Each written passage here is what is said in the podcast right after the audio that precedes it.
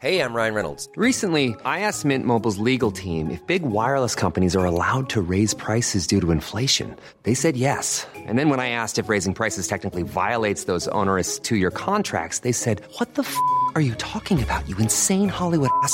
So to recap, we're cutting the price of Mint Unlimited from $30 a month to just $15 a month. Give it a try at mintmobile.com slash switch. $45 upfront for three months plus taxes and fees. Promo for new customers for limited time. Unlimited more than 40 gigabytes per month. Slows. Full terms at mintmobile.com.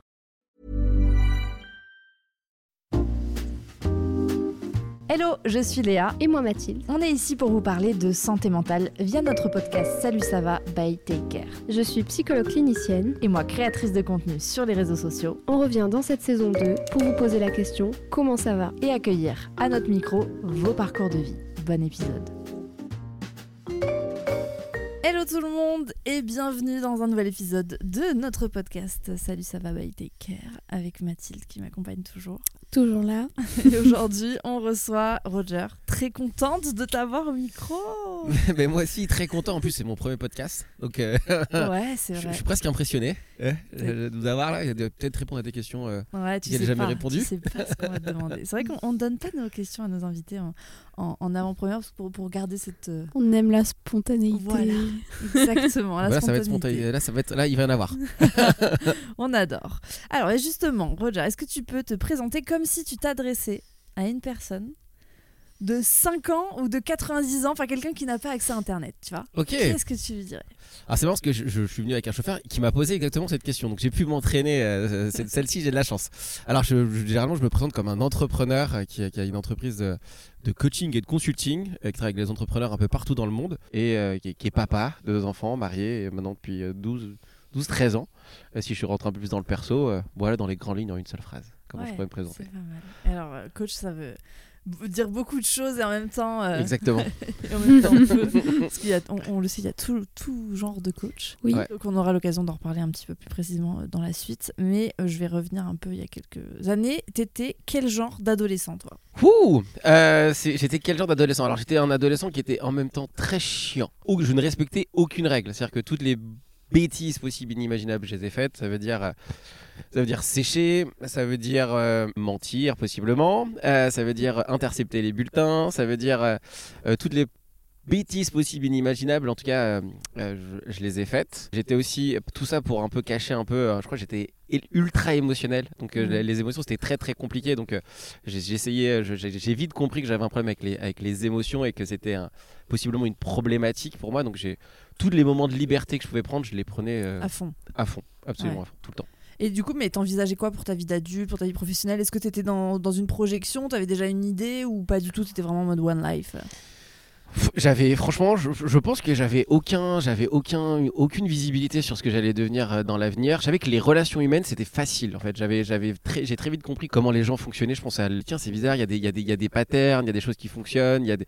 j'ai, vite compris qu'il y avait un truc avec l'humain et en fait bah, l'humain euh, m'a presque beaucoup plus intéressé euh, que tout le reste. Euh, l'école, je, je répétais souvent à mes parents, j'aime bien l'école, mais j'aime bien la récréation et la cantine. Ouais. Tout le reste, je trouvais ça très très chiant et super emmerdant, mais euh, j'avais pas de, de véritable vision de où est-ce que je voulais venir, mais je savais que j'avais un truc avec l'humain. Je savais pas quoi, Ouais. mais je savais qu'il y avait un truc avec euh, les Déjà, humains. euh, quand t'es hyper jeune comme ça, tu vois, en primaire, d'avoir, euh, de savoir, tu vois, ce qui, ce qui t'accroche particulièrement. Ou, euh, euh, je sais que t'as as des personnes comme ça. Moi, par exemple, j'ai j'ai été déléguée de classe toute ma scolarité, tu vois. C'était vraiment un truc, euh, les responsabilités. T'avais le déjà côté- ce leadership. euh, Ouais, je sais, je sais pas, mais ça, ça me plaisait. Et je pense qu'en fait, ben, on valorise pas de ouf, tu vois, dans le système scolaire actuel, euh, l'individualité dans le sens, euh, ce qui déjà te, te, te différencie et ce qui fait en final ta puissance. Euh, ces différences-là. Tu as, as des gens qui sont euh, hyper bons dans une, euh, dans une matière. Et c'est vrai que comme on veut un peu aplatir euh, le Mm. côté un peu socle commun, tu vois, tout le monde avec les mêmes bases, ben, on n'explore pas euh, particulièrement, contrairement à d'autres systèmes, alors qu'ils sont pointés un peu genre individualistes, genre le système américain ou même anglais, où on va vachement pousser les activités extrascolaires, tu vois, les sportifs. Euh, déjà, tu as la, la capacité d'exister à travers euh, quelque chose qui te caractérise. euh. Oui, puis le, le système scolaire français, c'est très. C'est les maths, le français, la géographie. Enfin, alors que franchement, il y a tellement de choses. Enfin, quand on voit Ouais. les auto-entrepreneurs d'aujourd'hui, euh, bah, c'est rarement à l'école que tu apprends à devenir auto-entrepreneur quand même. hein. Enfin, Ah bah oui. Et il y a même, sur- quand on prend un peu de recul, on voit même qu'il y a, y les plus successful sont pas forcément ceux qui ont le mieux réussi à l'école en fait. Ça qui est, ça qui est drôle en fait, c'est que tu te rends compte que bah, toutes ces règles qui sont des règles intéressantes, en tout cas dans, dans une première intention, bah, sont pas les règles qui font, euh, qui font, euh, qui font réussir les entrepreneurs d'aujourd'hui et, et presque même à l'inverse, parce que t'as pas Mm. réussi dans ce, dans ce système que finalement l'autre système dans lequel tu vas, tu y vois de la valeur, tu y vois des choses intéressantes, tu as des repères, tu dis Tiens, c'est pas comme l'école, ah tiens justement ça, ça me fait penser à quelque chose qui identitairement parlant, je, je m'y retrouve et d'un seul coup ça devient, ça devient intéressant d'y aller quoi. Ouais. Alors que l'école, si tu t'y reconnais pas, tout de Ouais, suite, c'est. Mais ce qui prouve bien que ta valeur, elle réside pas forcément, en tout cas, dans l'environnement dans lequel tu te construis et, et le système? Tu parlais de système, Ouais. euh, de le système dans lequel tu évolues.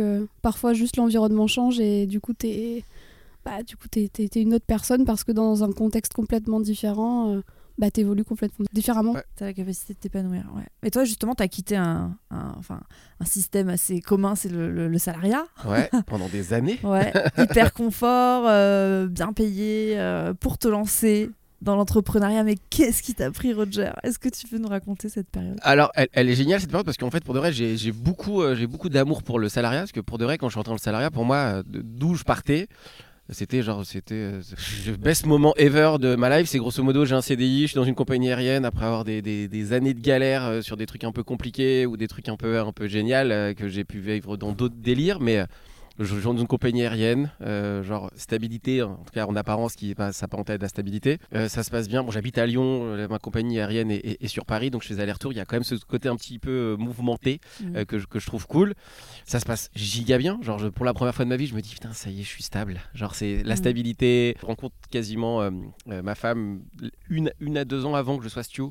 Donc, elle, elle participe avec moi avec cette aventure. euh, donc, ça devient, ça devient giga, giga, giga intéressant. Bah, tous les avantages de la compagnie d'une compagnie aérienne française euh, qui va avec. Donc, euh, un salaire cool, des voyages qu'on peut faire. Donc, d'un seul coup, je me dis, et, et là, au bout de 7-8 ans, bon, alors 6 ans, dans, la, dans un avion, dans l'avion, je me pose une question qui est et si j'étais, si l'argent n'était plus un problème, qu'est-ce que je ferais de ma vie? Mm. Euh, Question, question. Alors que tout allait bien, et je me dis, mais qu'est-ce que je ferais en fait si je, si je devais pas aller me lever à 4 heures du matin pour faire un, un vol euh, direction euh, Tel Aviv ou euh, euh, qu'est-ce que je ferais en fait de, de mes journées? Et rapidement, je trouve une- ma réponse qui est en fait, je discuterais avec les gens en fait. Je- je- je- ce serait un truc où je parlerais, je serais presque même payé, je serais presque même prêt à payer pour discuter avec les gens.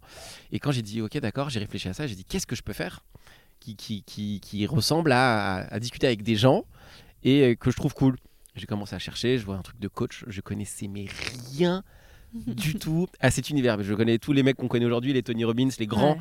Je, je les ai découverts, je crois, un an et demi plus tard, après avoir commencé euh, la formation de coach. Et ben, dès que j'ai eu ma réponse, j'ai fait. Bah, je vais me former au coaching. Je vais voir ce que ça donne. Ma femme m'a regardé un peu en mode genre, mais t'es en train de. C'est quoi ton délire? Genre, c'est quoi, ton, c'est quoi ton problème là en fait? Genre, il y a tout qui va bien là, on est d'accord. Genre, c'est, on est ok. Il y a tout. genre, et toi, tu veux faire une formation de coach? Et je lui avais raconté que c'était un peu pour. euh, ce qui était vrai, pour peut-être monter en compétence dans la, dans la compagnie dans laquelle j'étais, parce qu'il y avait des postes un peu euh, managériales qui étaient intéressants et que je Mm. trouvais cool. Et plus ça allait, plus je me dis, bah, en fait, euh, c'est pas du managérial, c'est je vais devoir donner des ordres, je vais devoir manager des, des, des, des, des ordres qu'on va me donner euh, au stew avec qui je vais bosser. Et en fait, j'ai pas trouvé ça très cool. Et, Mm. euh, et fil de fil en aiguille, je me suis pris au jeu du, du coaching, de l'accompagnement, et, et j'ai dit, bah, chérie, Mhm. j'arrête. Et là, ça a été Ouais. ça a été. On a, un, on a un appart, on a un crédit, on a des enfants. euh, tu veux tout arrêter là. Et ça a commencé là. C'est à ce moment-là que ça a commencé à, à- à partir de l'autre côté. Et sans aucune, euh, sans aucune certitude de réussir, sans aucune certitude que ça allait bien se passer, sans aucune certitude. L'entrepreneuriat, quoi. Ouais. Est-ce que tu as vraiment des certitudes quand tu es entrepreneur? La, la seule- la- la seule certitude, c'est que euh, la question qu'elle m'a posée, que je, que je dis très souvent, c'est euh, elle m'a posé la question est-ce que tu es, est-ce que es sûr de toi? Et la seule certitude que j'avais, c'était de lui dire que non, j'en avais aucune en fait. Ouais. Et c'est la seule chose que je lui ai dit. Je lui ai dit en fait non, en fait, je, je, je peux pas te promettre que je vais réussir. Par contre, la seule chose que je peux te promettre, c'est que je vais tout faire pour y arriver. Mm. Et c'est la seule chose que je lui ai dit. Et elle m'a regardé en me disant bon bah de toute façon. Mais moi, ça me fait vraiment penser à.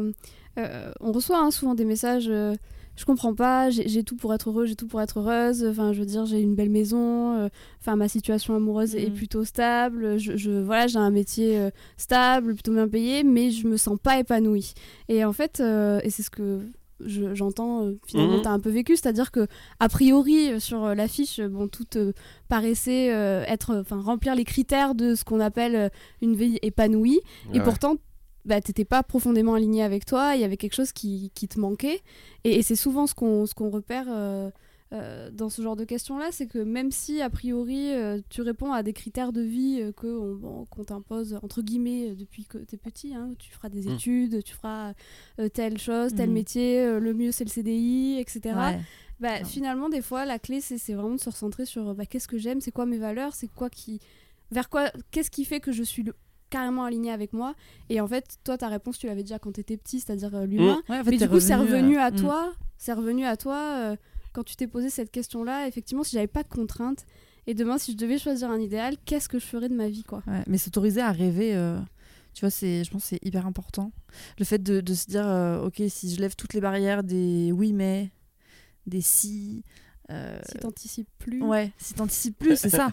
Et en fait, quand t'es engagé dans un train de vie avec euh, des responsabilités, des enfants, etc., t'es souvent vu comme euh, complètement euh, irresponsable. euh, Ce risque, en fait. Et pourtant, bah, tu peux pas entreprendre sans risque parce que c'est le, le principe même de sortir de, ton cadre, en fait. hein. Et là, c'est totalement ce que t'as fait. Et justement, au, au niveau des réactions autour de toi, est-ce que t'étais soutenu Alors, il y avait ta femme, mais tes amis, ton cercle social, je sais pas, ta, ta famille, comment est-ce que ça, comment ça a été vécu?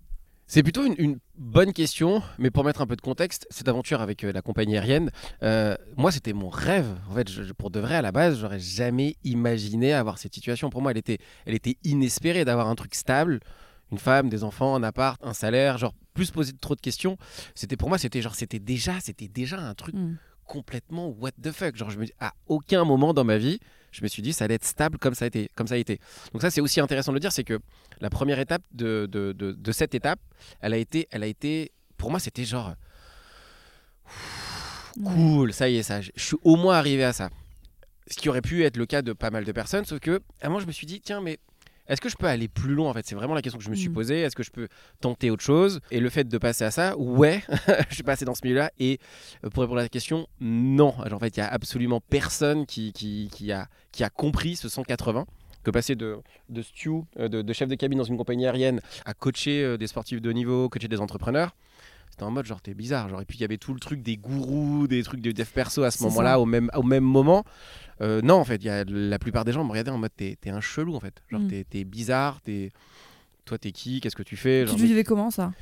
Euh, au début, franchement, je, je, je l'ai pas très bien vécu, dans le sens où euh, je sentais que j'étais, les gens ne comprenaient pas pourquoi je faisais ça. J'y suis quand même allé, même mes, euh, mes frères. Alors mes, mes frères, c'est en mode genre, mais t'es un peu bizarre quand même, parce que tu, tu, tu vois à peu près d'où on vient, mec. Il y a tout qui va bien dans ta vie, genre et toi tu vas encore te rajouter un truc euh, compliqué à faire. C'était en mode genre putain, euh, ils, ils voyaient pas ce que moi je voyais. Euh, ma femme euh, Nara, euh, Nara. euh, j'ai énormément de chance qu'elle me laisse faire mes trucs euh, avec beaucoup beaucoup d'amour et mais avec beaucoup d'observation aussi en mode bon ce serait quand même mieux si ça marchait euh, et euh, et un peu genre mais t'es bizarre avec tes vidéos et tout donc euh, il y avait a eu quand même un, énorme moment de surprise euh, global et les gens qui m'ont soutenu, euh, je me suis amusé à les appeler euh, cet été. Ils sont pas nombreux. euh, et, aussi simple soit-il, il y en a, trois. Il, y en a, il y en a surtout, il y en a surtout un qui s'appelait, qui s'appelle Mathias, qui lui comprenait absolument rien. C'était mon pote, mon meilleur pote, le parrain de ma fille. Aujourd'hui, il comprenait rien de ce que je faisais. Mais rien. Genre, c'est pour lui, c'était un mais, mais rien du tout de ce que je faisais. Par contre, bah, il est venu avec moi à des, à des séminaires. Il m'a fait dormir chez lui quand, quand c'était à Paris pendant des semaines entières. Il m'a amené quand il fallait m'amener. Il m'a, il fait un cadeau dans un beau resto quand j'ai réussi ma formation de coach. Mais il, il y comprenait rien du tout. Mais c'est le seul, si je l'ai en tête là maintenant en tout cas, je je pense qu'il y en a d'autres, mais le seul que j'ai véritablement en tête, c'est c'est Mathias qui il comprenait rien. Et il n'était pas entrepreneur. mais il est pas, il est pas. Alors à l'origine non, un peu plus aujourd'hui. Mais il m'a Ouais. toujours dit, mec, je sais que tu vas y arriver. Je sais, je comprends rien de ce que tu fais, mais je sais que tu vas y arriver. Et c'est, je me suis amusé à l'appeler et d'autres personnes qui m'ont aidé, qui m'ont hébergé, qui ont fait des trucs. Et, euh, mais non, la plupart des gens, franchement, honnêtement, au début, personne. co- comment t'as fait pour euh, trouver les ressources en toi du coup? Parce que bon, alors j'entends que t'avais quand même des ressources externes qui, bah, tu, parles de Mathias, tu parles de, de Nara, Ouais, Euh, ma Nara femme. ouais. ta femme, euh, qui, qui du coup Mes ont été aussi. soutenants euh, là-dedans, mais du coup c'était oui un sacré virage euh, à 180 degrés comme Ouais. tu dis. Co- comment t'as fait pour euh, garder ton, ton cap et te dire que t'étais quand même sur la, la bonne voie vu que t'étais quand même pas sûr de, de toi quand même ouais. Sur, au départ? Euh, Qu'est-ce qui a fait que t'as continué et t'as continué dans cette voie-là malgré tout? Je pense que j'ai une, une particularité dans, dans mon système de fonctionnement à me focaliser sur un seul truc et de voir toutes les étapes qu'il y a autour comme un moyen de savoir si je suis dans la bonne direction. Quand je suis arrivé dans le milieu du. Quand j'ai commencé à faire la formation de coach, ma véritable intention, c'était de savoir est-ce que ça fonctionne? Est-ce que le coaching fonctionne? Est-ce que l'accompagnement, ça fonctionne? Parce que moi, j'y connaissais absolument rien. Et quand je suis arrivé dans la. Je me rappelle être arrivé dans la salle de formation, il y avait une soixantaine de personnes et je me suis dit qu'est-ce que je fous là? Genre, je me suis dit, mais je, je sais pas du tout mon délire là. Genre, il y, a- beaucoup de thérapeutes, beaucoup de coachs, il y a, tout le milieu du coaching qui est quand même un, milieu avec où, voilà, il y, a- des gens qui ont plus besoin d'un coach que de devenir coach. Euh, et, euh, et moi, j'étais, j'étais de là-dedans en me disant, mais waouh, je sais pas du tout. Franchement, le premier jour, j'ai- failli me barrer, hon- honnêtement. Je me suis fait des potes, euh, Franck euh, et, euh, et Fodé, qui, qui sont restés potes avec moi pendant toute l'année. Mais au début, je, je voulais juste savoir si le coaching fonctionnait. Donc, je suis resté focalisé sur est-ce que le coaching, est-ce que le questionnement, est-ce que le fait de travailler sur soi, c'est une, est-ce que c'est véritablement game changer ou C'est ta pas? curiosité en fait qui t'a Ouais. Ouais, ouais, je t'a pense. fait rester euh, là-dedans. Ouais, alors que franchement, au début, je voulais pas. J'ai appelé ma femme en disant Putain, Je suis dans un truc de chelou. C'est pas toi qui m'as dit que tu- vous deviez vous lever et applaudir les personnes qui. qui- C'est pas toi qui m'as Alors, dit c'est- ça alors, alors ça on, de- on devait pas se lever, mais par contre, quand le, le, le, le- le formateur est rentré dans la salle et que les gens l'ont applaudi en mode, euh, il venait de faire, c'était rock voisine de l'époque, tu vois, où c'était, moi je dis rock voisine, Euh, j'étais en mode, mais non, mais je vais On pas te paye. je, je vais pas, je, je vais pas t'applaudir moi, je, je te le dis tout de suite. Tu vas me donner le process, les formations, et à la fin, si je trouve vraiment ça cool, on en discutera. Mais là, pour le coup, moi, je ne, j'étais pas dans, dans, dans le côté, euh, je vais pas t'idolâtrer, je suis Ouais. pas fan. Je j'aime bien ce que tu fais, sinon je T'es serais pas pas dans là. le côté gourou. Ouais, le côté, non, Mm. je te- je, je, je, j'étais pas, et je suis mal à l'aise même avec ça. Je pense que je suis un peu mal à l'aise avec Ouais, ce et, et pourtant, tu vois, le coaching a vachement, je trouve, cette image-là. Euh, et c'est une réalité, il y a vraiment, euh, enfin, dans, dans le milieu du coaching, il y a vraiment tout et n'importe quoi parce que je pense que euh, bah, c'est pas forcément hyper encadré, tu vois. Et c'est hyper important, de, je trouve, de, de défendre aussi la façon dont toi tu bosses et la façon dont tu es Mhm. rentré dans ce milieu-là et tout. Ça fait du bien en fait d'entendre ce discours parce que tu vois, il y a vraiment cette image où justement euh, on part dans un truc avec des recettes magiques, des baguettes magiques et t'as l'impression que tu vas rencontrer voilà, des personnes qui vont, tu vois, réellement euh, changer ta vie et toi tu défends de, enfin, de ouf c'est- ce- ce- ça, Ouais. quoi. Le fait de, de ne pas euh, euh, vendre de recettes miracles et, et euh, comment t'as réussi à te positionner, tu vois, par rapport à ce truc qui est hyper fort et dire, mais alors moi c'est hors de question que je fasse du bullshit et que je, je vende du bullshit, quoi. Ça a été extrêmement dur. Euh, au début, parce qu'en fait, je me suis formé de façon très classique de, de- dans le coaching. Et puis après, j'ai regardé est-ce qu'il y a des gens dans, le- dans le coaching qui, qui en vivent et en tout cas, est-ce qu'il y a une entreprise possible à faire là-dessus? Parce que la, la passion, c'est bien, mais finalement, est-ce que, c'est, est-ce que c'est, ça peut créer Est-ce que je peux devenir entrepreneur grâce à ça? Et quand je suis allé sur le marché, je me suis rendu compte que la plupart des gens qui gagnaient de l'argent n'étaient pas coachs. Mm. En tout cas, au moment où moi j'ai commencé, ils avaient des skills de coach, mais quand tu regardais un peu en termes de, de théorie, de pratique, ils revendiquaient même le fait de ne pas être coach. Et finalement, c'était, c'était ces gens-là qui gagnaient de l'argent. Mm. Euh, et moi, je me suis dit, en fait, soit, soit je reste dans le milieu du coaching qui prône le fait qu'on aide les gens, mais que les résultats que tu as avec les gens ne sont pas tes coachs, ce qui, de, ce qui, ce qui ne sont pas tes résultats, ce qui crée une schizophrénie dans le monde du coaching, c'est tu aides quelqu'un à obtenir des résultats, mais le, en formation, on te dit les résultats de ton client sont pas tes, sont- ne sont pas tes résultats. T'es en mode, alors en fait, je sers à quoi en fait? Genre. Ouais. Et c'est un peu bizarre au début. Si tu dis en fait, j'aide quelqu'un, mais je peux pas m'approprier, mais c'est grâce à un peu à ce qu'on fait, mais faut pas que je m'identifie à ça. Il y a un truc bizarre avec le monde du coaching, un peu en tout cas quand moi je l'ai vécu, quand moi je l'int- je l'interprète. Mais qui est très, enfin qui est un peu imprégné de, de la psychanalyse là pour le Oui. coup, de ce côté-là un peu. euh, euh, tu ne dois pas attendre de résultats. C'est ça. tu- Mm, mm. Et en fait, euh, bah en fait, euh, bah si à un moment donné, euh, t'as quelqu'un qui vient te voir, il est dans la merde. Enfin, il vient te voir parce qu'il est dans la merde. Mm.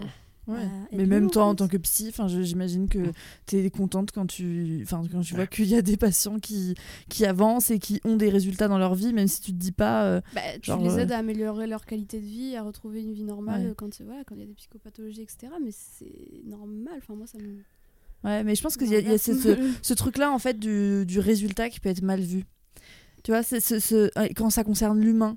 Mm. En fait, t'as as, l'impression que euh, bah, c'est il y, a- y un côté euh, limite t'es- capitaliste de l'humain, alors que pas du tout. En fait, c'est juste que tu crées une relation, tu vois. Je veux Ouais. dire, tu- toute relation te change. Je veux dire, que ce soit une relation de coaché, euh, coacheur, euh, coach, enfin, que ce soit dans une relation de couple, une relation. de- Moi, je déteste les gens qui disent Ah non, mais moi, j'ai re- dans mes relations, je n'ai pas d'attente. Mais, mais, mais c'est faux! Ouais, c'est faux déjà. mais à moi, moi je, moi, je ne peux jamais dire ça. Tout le Ouais. monde a des attentes dans une relation, et même dans une en relation fait, de coaching. Le jour où il n'y a plus d'attente dans une relation, il n'y a plus de relation en fait. Mm. Bah ouais. Ça s'arrête. on, on, on divague, mais c'est voilà, c'est c'est non, c'est vrai que ce, ce milieu est intéressant. Donc tu rentres là-dedans et tu te dis ouais, bon, what the fuck, moi je veux des résultats. Je- alors c'est, je veux ça. De première intention, je veux savoir, euh, je veux savoir si ça fonctionne. Donc je coach énormément de personnes et je vois que ça fonctionne parce qu'il y a le vieux truc de euh, si c'est gratuit, euh, si c'est gratuit, ça n'a pas de valeur et les gens n'ont pas de résultats. Je voulais savoir si c'était vrai.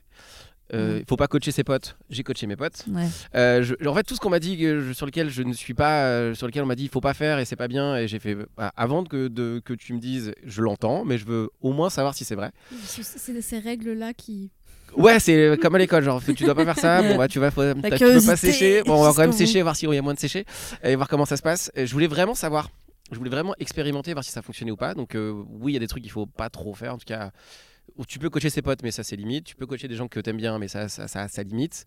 Euh, tout a une limite. Donc j'ai dé- j'ai découvert la limite euh, en, en le faisant. Et, euh, et donc je, là, là, pour revenir sur ça, oui effectivement, je, bah, je me suis fait coacher par des gens qui n'étaient pas coachs. Voilà, c'est le truc que j'ai fait. J'ai dit ah tiens vas-y bah on va aller voir. hein. Si ces gens-là ils y arrivent et que dans le milieu du coaching aujourd'hui faut faut pas mentir, là, 99% allez je sais pas sympa. Allez 90% des gens qui sont coachs ne gagnent pas leur vie. En tout cas c'est juste une, Mm. un- une compétence, c'est des skills. C'est trucs. Pour moi les, les compétences de coach sont des skills ou de, de, de psycho sont des skills, les meilleurs skills ever, parce que tu peux les utiliser dans tous les domaines, ce qu'on appelle le Mhm. mindset. C'est que ton état d'esprit par rapport à l'expérience que tu vas vivre dans n'importe quel domaine, avec des skills de coach, tu peux déjà mieux les appréhender. Ne serait-ce que ça, c'est giga intéressant. Mais n'empêche que sur le marché, euh, pour devenir entrepreneur, coach, c'est une catastrophe. Mm. C'est compliqué. Euh, c'est très très compliqué. Donc je me dis qui fonctionne sur le sujet?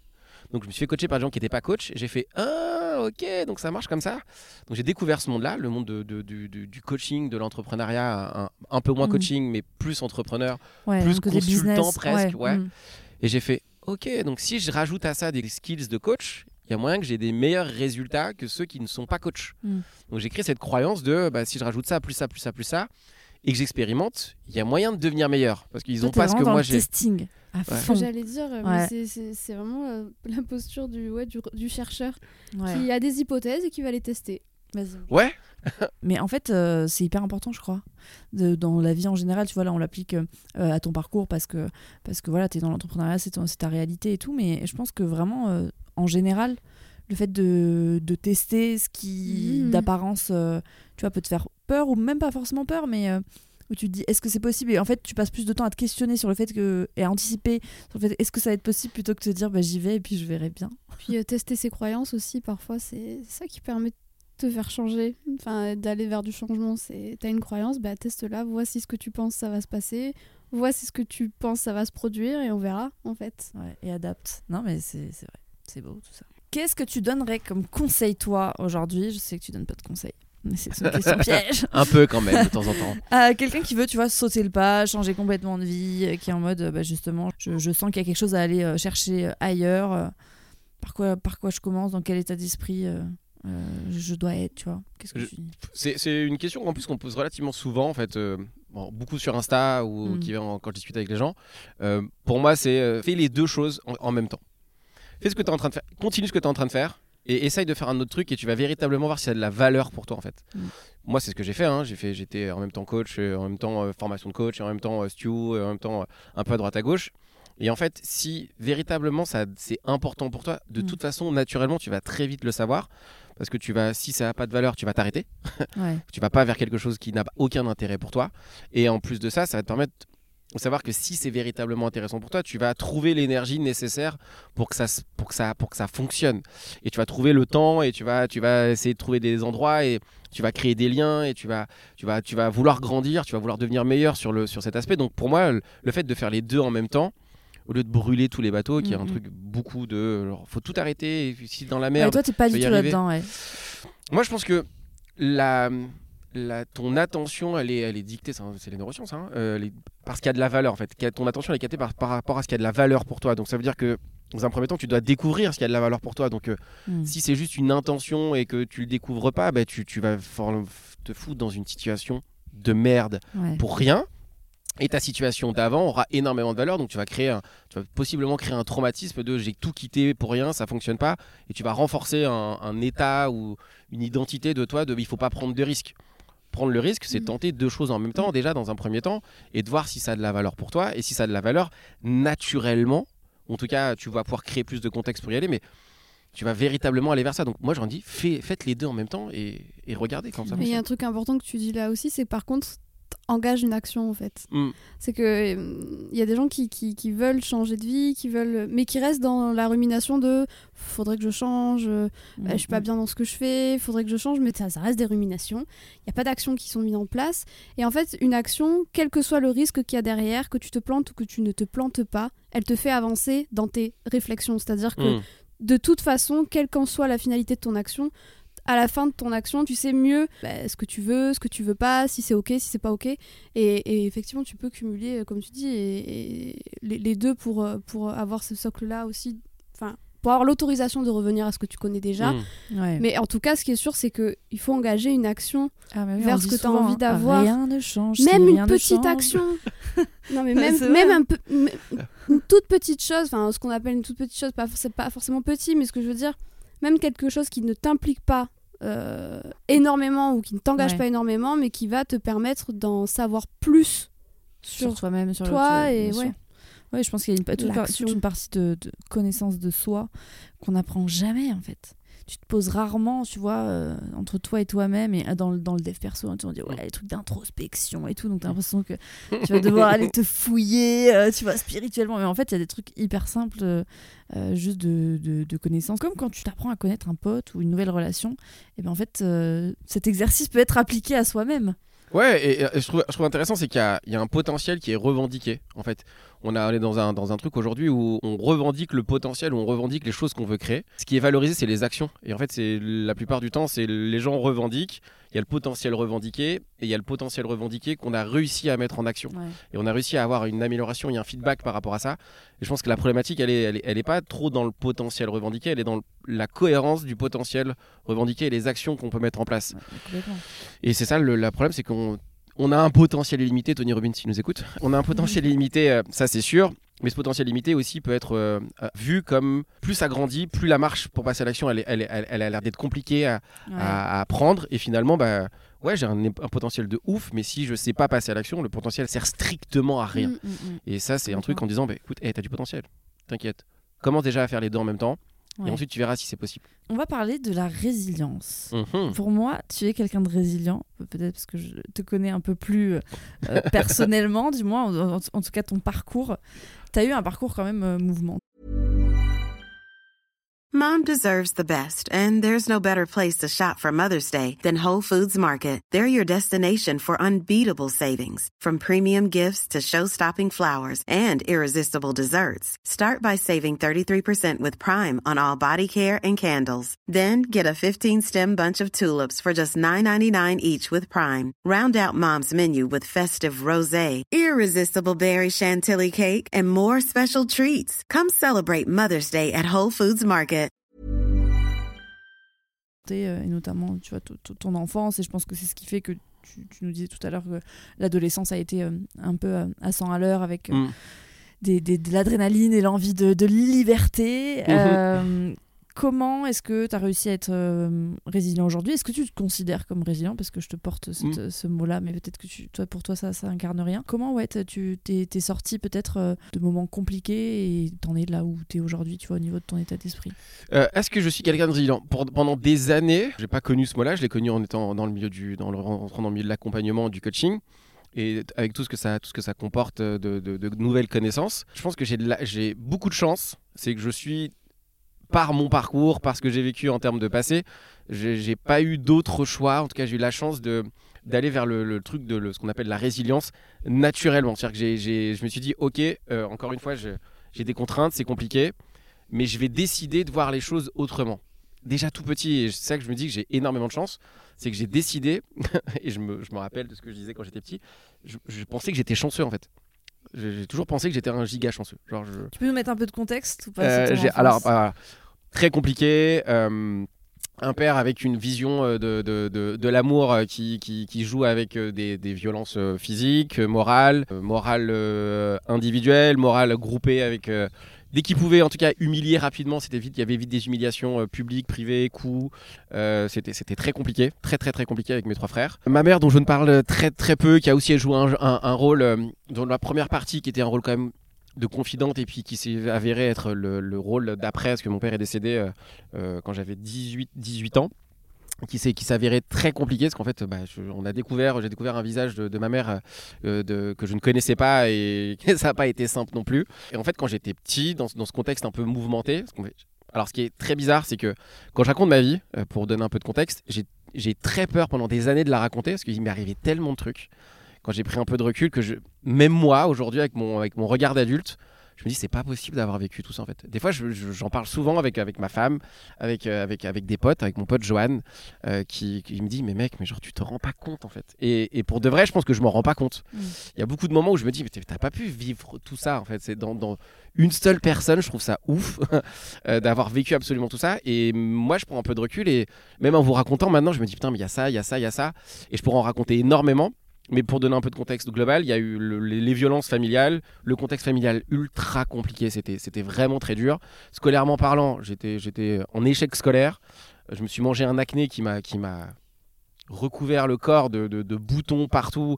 Je pouvais pas prendre de douche. J'ai pas pu me mettre en torse nu pendant, euh, pendant 7 à 8 ans.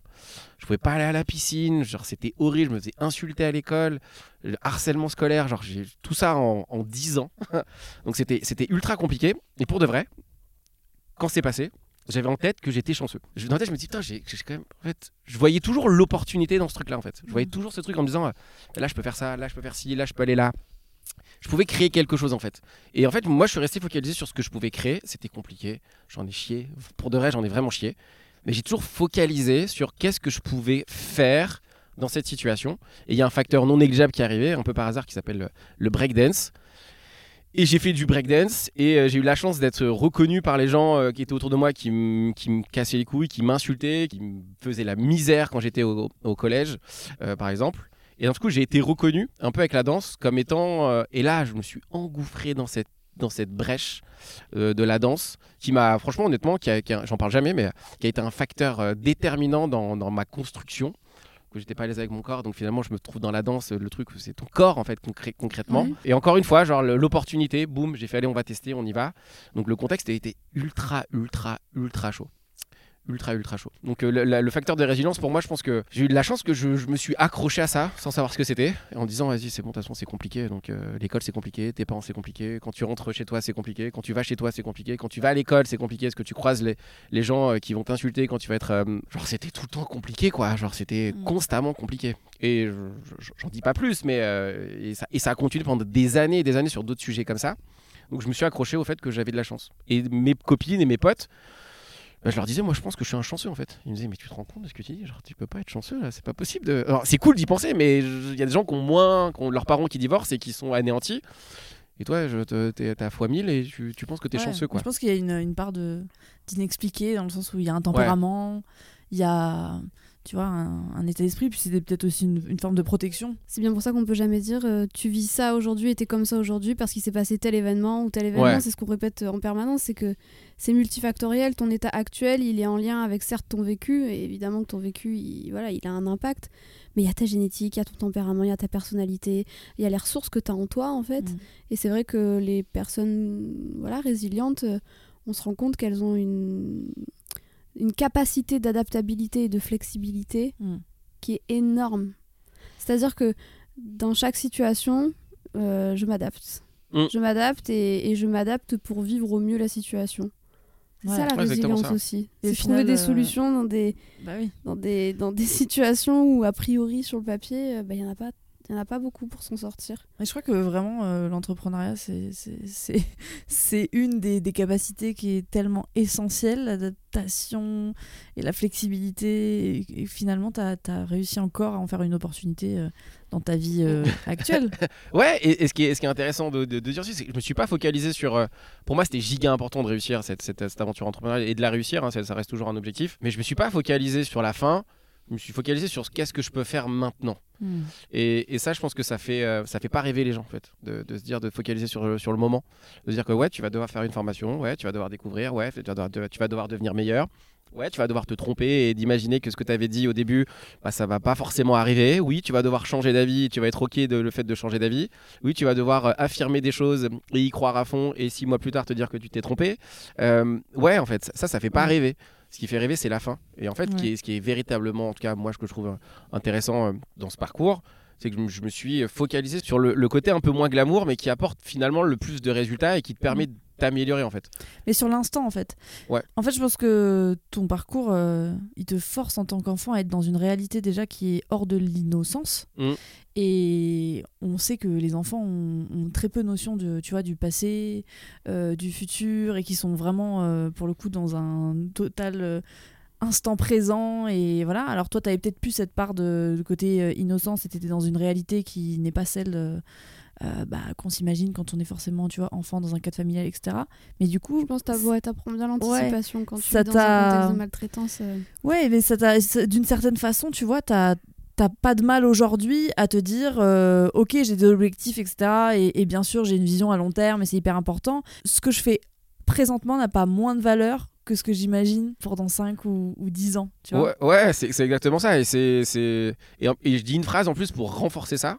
C'est que je, je, je crois qu'on l'a déjà dit beaucoup ensemble, ou je, je l'ai Mhm. déjà dit, qui était en fait, je m'autorise, euh, je suis sûr de moi maintenant, mais je m'autorise à me tromper.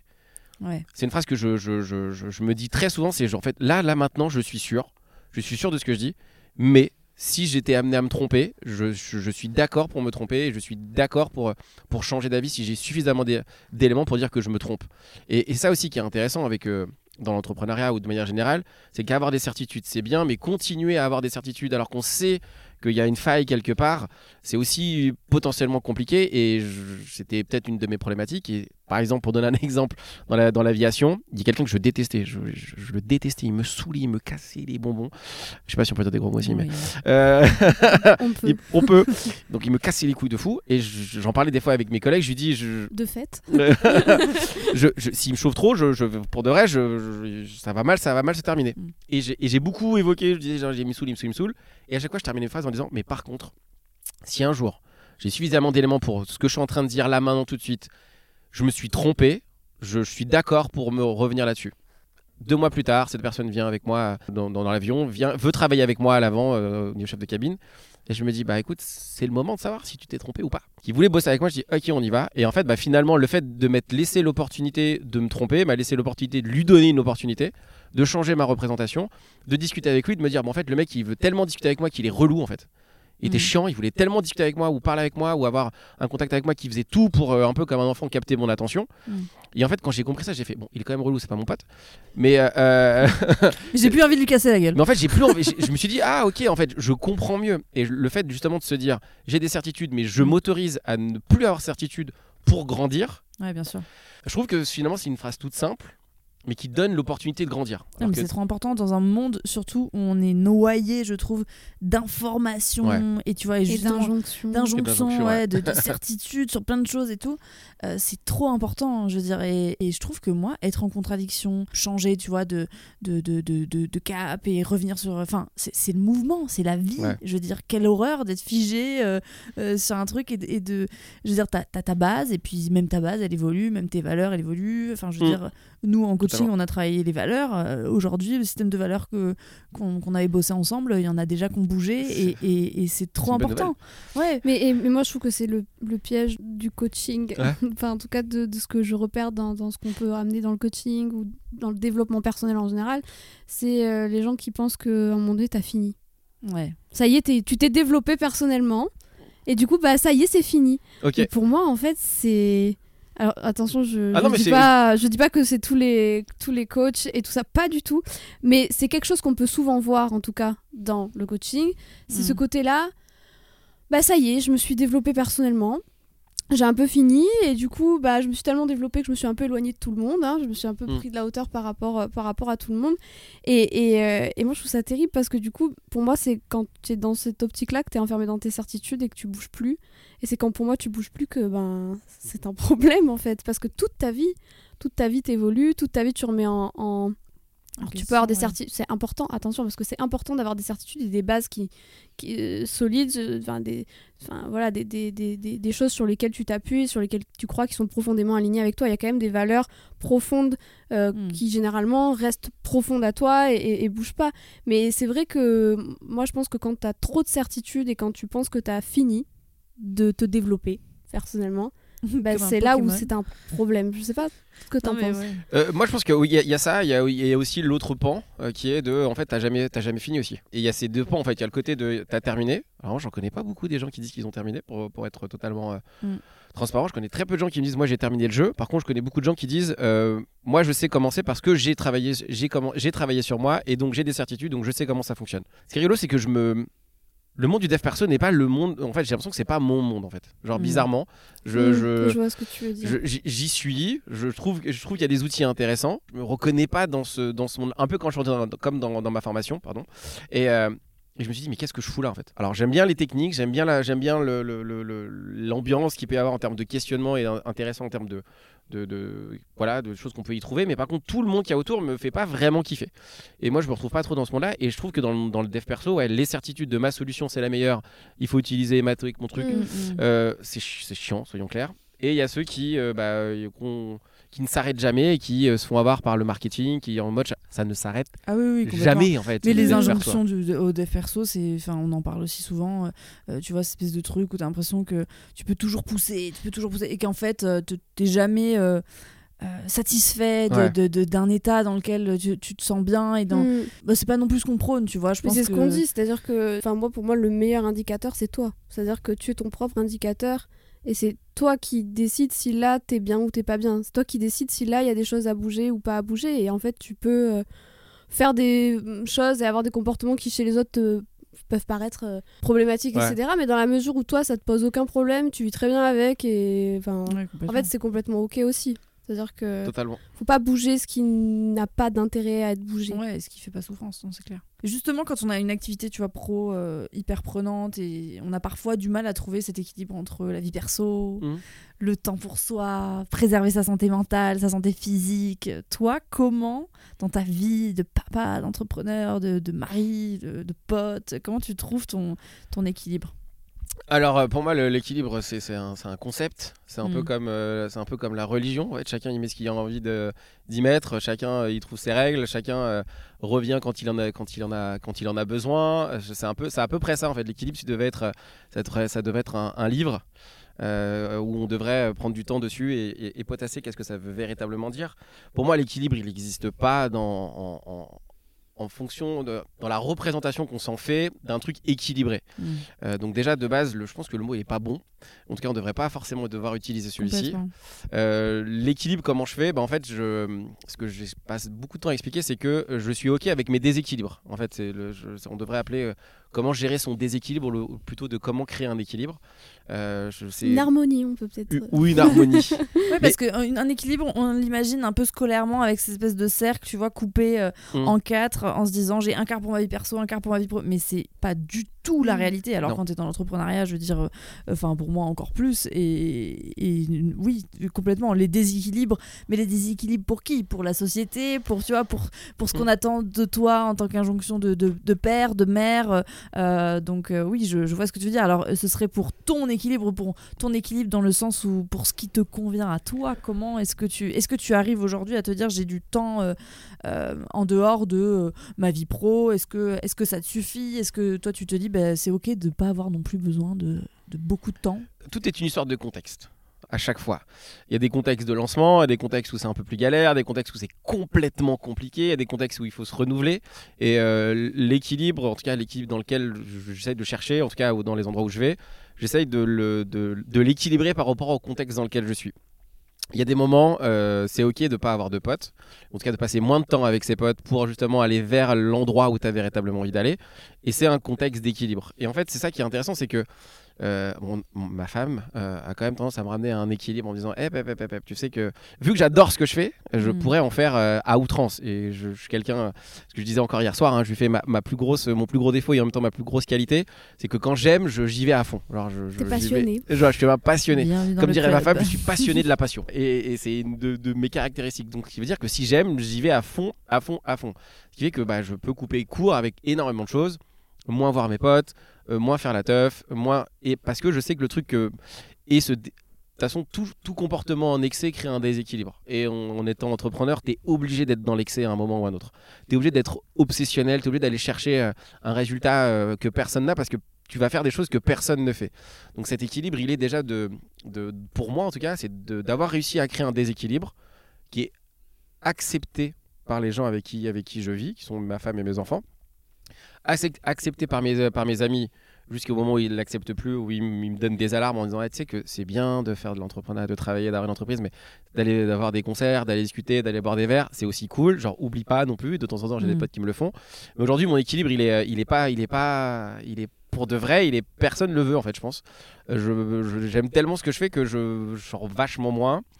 Euh, je fais beaucoup moins de trucs. Par contre, je suis ultra focalisé euh, sur ce que, où est-ce que je veux aller avec euh, ce que je fais aujourd'hui avec mon entreprise, avec les gens avec qui je travaille. Parce que pour moi, ça créera l'équilibre de demain. Donc en fait, la représentation de l'équilibre que j'ai aujourd'hui, elle est au, dans la création de sens de l'équilibre que je veux demain.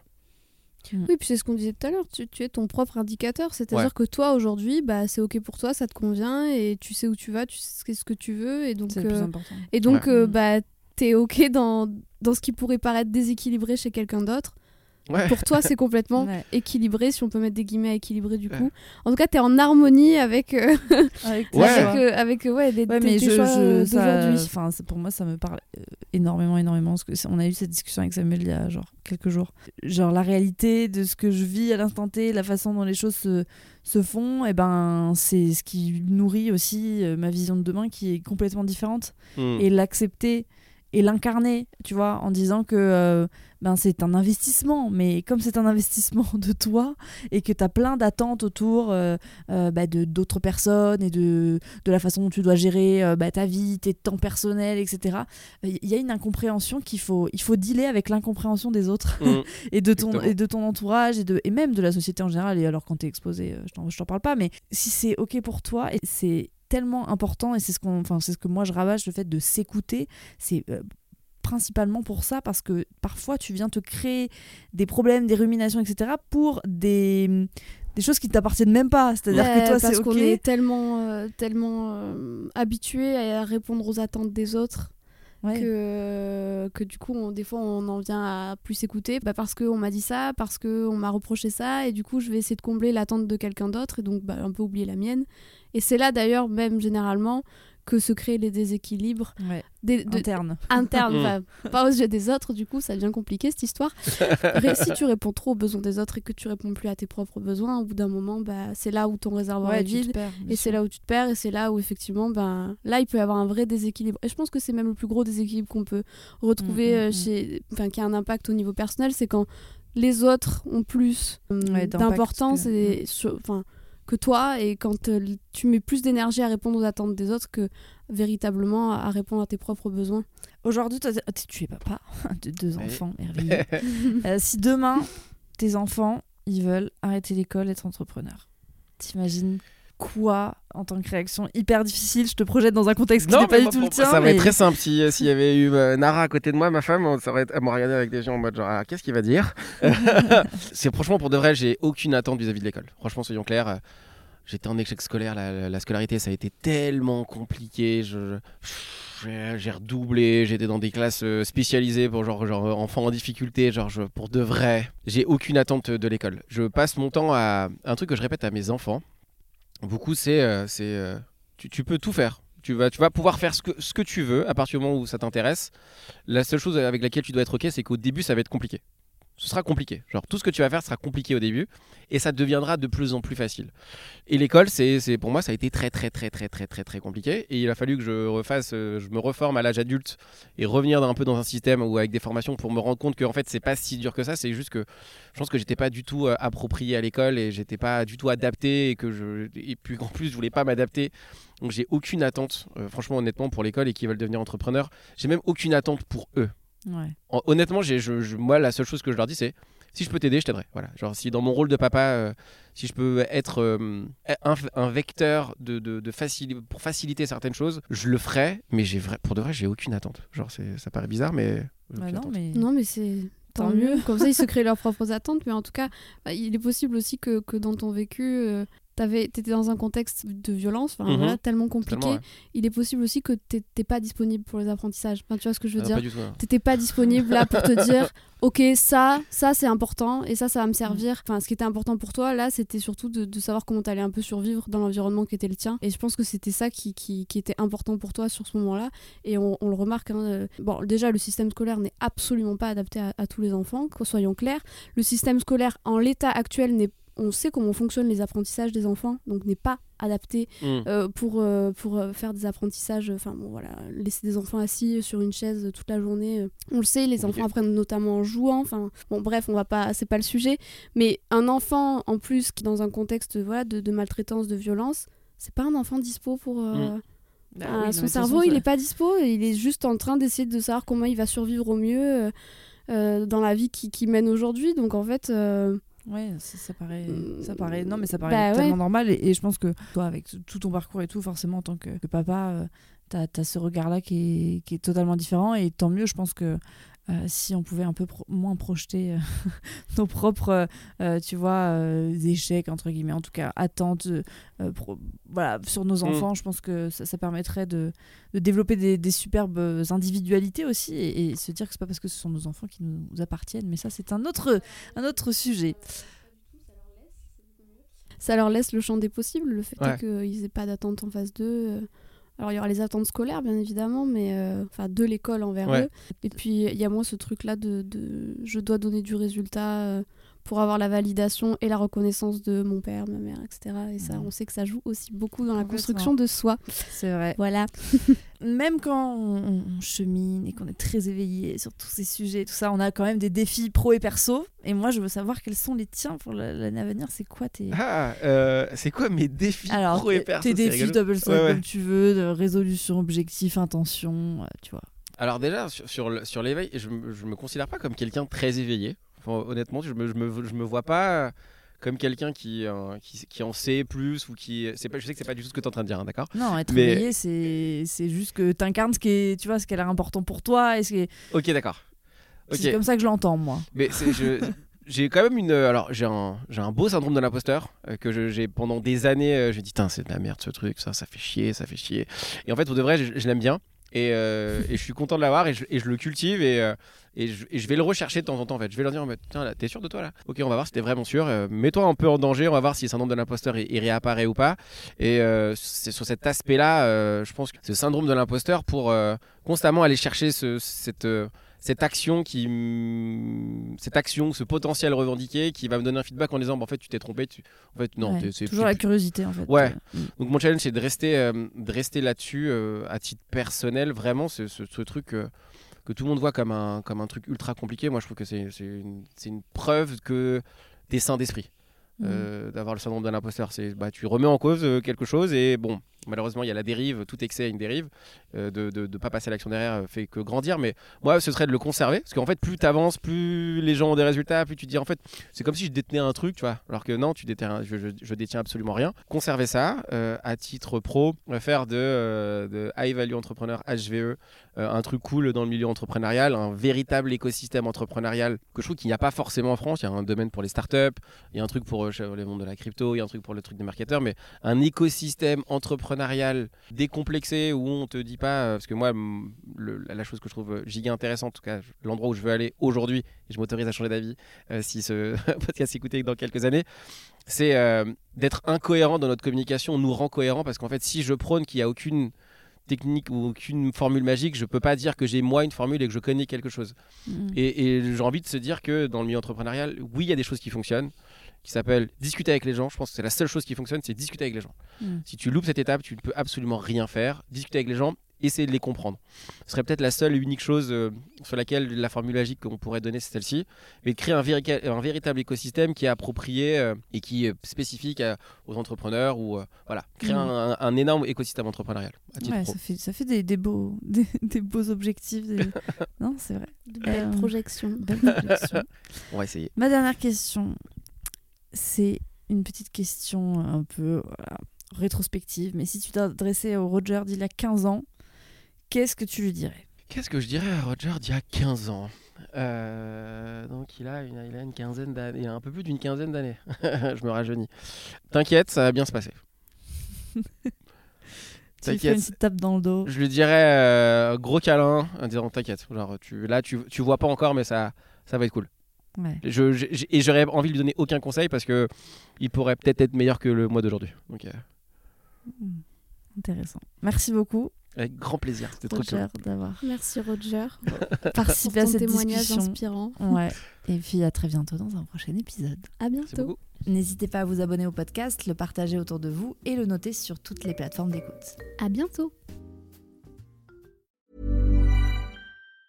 Mom deserves the best, and there's no better place to shop for Mother's Day than Whole Foods Market. They're your destination for unbeatable savings, from premium gifts to show-stopping flowers and irresistible desserts. Start by saving 33% with Prime on all body care and candles. Then get a 15-stem bunch of tulips for just $9.99 each with Prime. Round out Mom's menu with festive rosé, irresistible berry chantilly cake, and more special treats. Come celebrate Mother's Day at Whole Foods Market.